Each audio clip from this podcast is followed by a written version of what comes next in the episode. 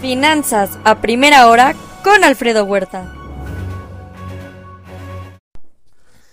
Muy buenos días. En el tema COVID son 670 millones ya el total de infectados en el mundo. Ayer sumaron otros 650 mil nuevos casos a nivel global. Estados Unidos superó los 40 mil. Día 312 de la guerra. Vladimir Putin advierte que la guerra en Ucrania se está volviendo extremadamente complicada y las operaciones militares podrían prolongarse. Zelensky estará de visita hoy en Estados Unidos en la Casa Blanca con el presidente Joe Biden y acudirá al Congreso. Xi Jinping le dice a Rusia que China quiere conversaciones sobre Ucrania. El Comité de Medios y Arbitrios de la Cámara en Estados Unidos considera la posible publicación de las declaraciones de impuestos de Donald Trump. El programa de subsidio para vehículos eléctricos en Estados Unidos se retrasa hasta marzo del 2023. El abastecimiento de baterías debe cumplir requisitos para calificar para nuevos créditos fiscales. La gasolina en Estados Unidos eh, por debajo de los 3 dólares por primera vez desde 2021 seguirá ayudando a reducir la inflación en Estados Unidos en este mes de diciembre. De acuerdo a la encuesta mensual de Bloomberg entre economistas, aumenta la probabilidad de una recesión económica en Estados Unidos al 70% desde 65% de noviembre pasado. Se espera entre nulo crecimiento y o contracción económica los primeros tres trimestres del año. Se estancaría el gasto del consumidor, mayor debilidad en sus exportaciones, las empresas cuidando su estructura financiera, disminuyendo gastos, recortando personal y bajo nivel de inversión. Los mercados esperan hoy el dato de confianza al consumidor en Estados Unidos, mientras que en México hasta mañana conoceremos el dato de inflación a la primera quincena del mes de diciembre con ciertas presiones todavía. Hoy estará Zelensky en su visita en la Casa Blanca y al Congreso donde Joe Biden ofrecerá 2 mil millones de dólares en misiles Patriot a Zelensky. Los mercados con sesgo positivo de inicio. En Asia Pacífico terminaron con ligero sesgo negativo. China, Japón, Corea del Sur terminaron con ligeras bajas. En cuanto a Europa, dominan movimientos eh, positivos que van desde 0.6% hasta 1% arriba. Francia, Italia de manera moderada Alemania, España y el Financial Times de Londres.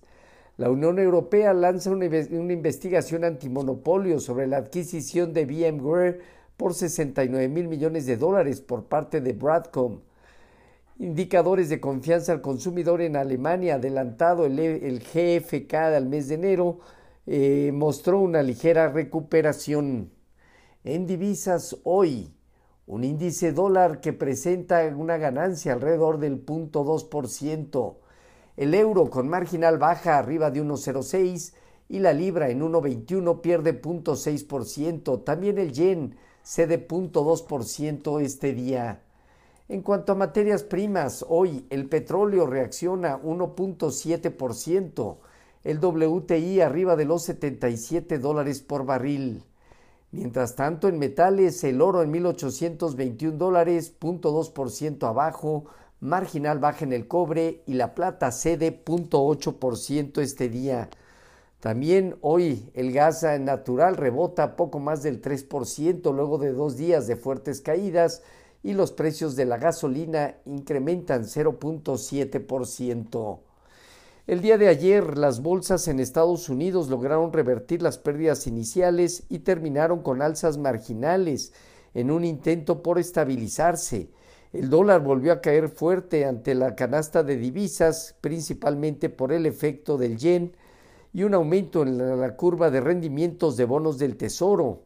Algunos sectores como energía, comunicación, materiales y finanzas lograron terminar positivos se, da, se autoriza un proyecto de ley para aprobar gasto por 1.7 billones de dólares para gasto militar, ayuda a Ucrania y revisión de la ley de conteo electoral. Buscará evitar el cierre de gobierno este fin de semana. Wells Fargo pagará 3.700 millones de dólares por violaciones de préstamos a la Oficina de Protección Financiera del Consumidor por perjudicar a más de 16 millones de consumidores. El Dow Jones se parte de los 32.849 unidades. Tienen 32.000 puntos, zona baja, 34.250, zona superior inicial. El Nasdaq en 10.547 puntos, entre 10.500 y 10.300 tiene primera zona de soporte, 10.900 zona de mayor relevancia y en la parte superior a partir de 11.750 unidades tiene resistencia. El Standard Poor's se terminó 0.1% en 3.821 puntos.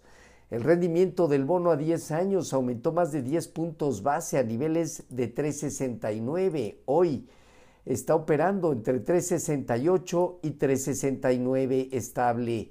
Con respecto a nuestros mercados, tipo de cambio terminó en 19.75 a la venta, 0.2% de apreciación en una sesión donde llegó a tocar niveles cercanos a 10.90 intrajornada, pero termina dentro de este rango de consolidación 19.86 zona superior, 19.60, 19.40 zona baja.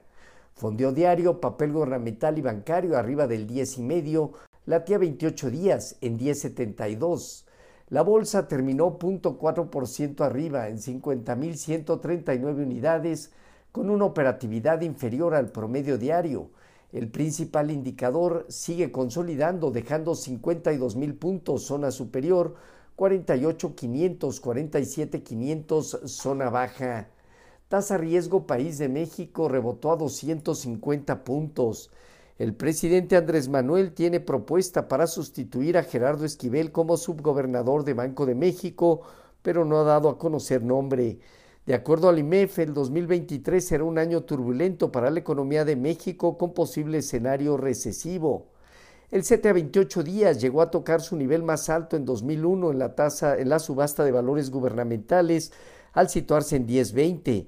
A 91 días alcanzó 10.50, a 175 días en 10.82 y a casi dos años en 10.65. La encuesta de Citibanamex de expectativas proyecta un alza adicional en 2023 por Banco de México. Hay casi un 70% de posibilidades de que el aumento sea moderado de 25 puntos base. Esperan, sin embargo, que la tasa de referencia que está terminando en 10.50 en 2022 termine en 2023 en 10.25 a pesar de aumentos iniciales en el año.